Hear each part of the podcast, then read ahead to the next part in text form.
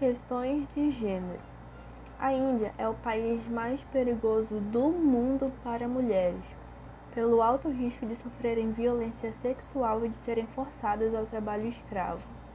No país, não são raros os casos de abortos de fetos femininos, assim como os de assassinato de meninas recém-nascidas. Isso resulta em um desequilíbrio entre gêneros.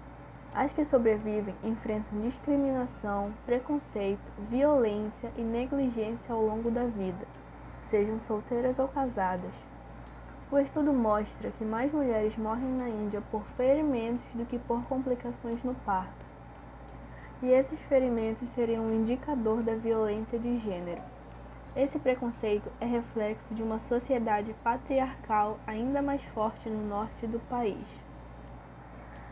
Em vigor desde 1860, a seção 377 do Código Penal indiano considerava crime qualquer tipo de relação homossexual, com punições de até 10 anos de prisão para quem mantivesse relações homossexuais.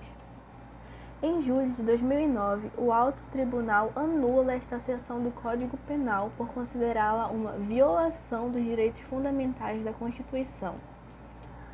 Tal decisão foi criticada por grupos religiosos que apresentaram recurso ao Supremo Tribunal do país, que em 2013 restituiu a seção 377 por considerar que cabe ao parlamento legislar sobre o tema surpreendendo ativistas da causa LGBT não apenas na Índia, mas em todo o mundo.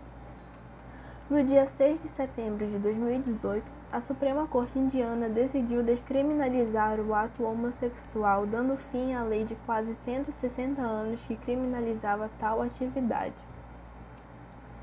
Apesar da polêmica com relação aos direitos LGBT, em abril de 2014, o Supremo Tribunal da Índia tomou uma decisão histórica que reconheceu transgêneros como um terceiro gênero com direitos reconhecidos e tratamento igualitário. E conceder direitos às pessoas transgêneros na Índia é, de certa forma, mais aceitável do que descriminalizar a homossexualidade pois em sua cultura e literatura existem diversos personagens transexuais.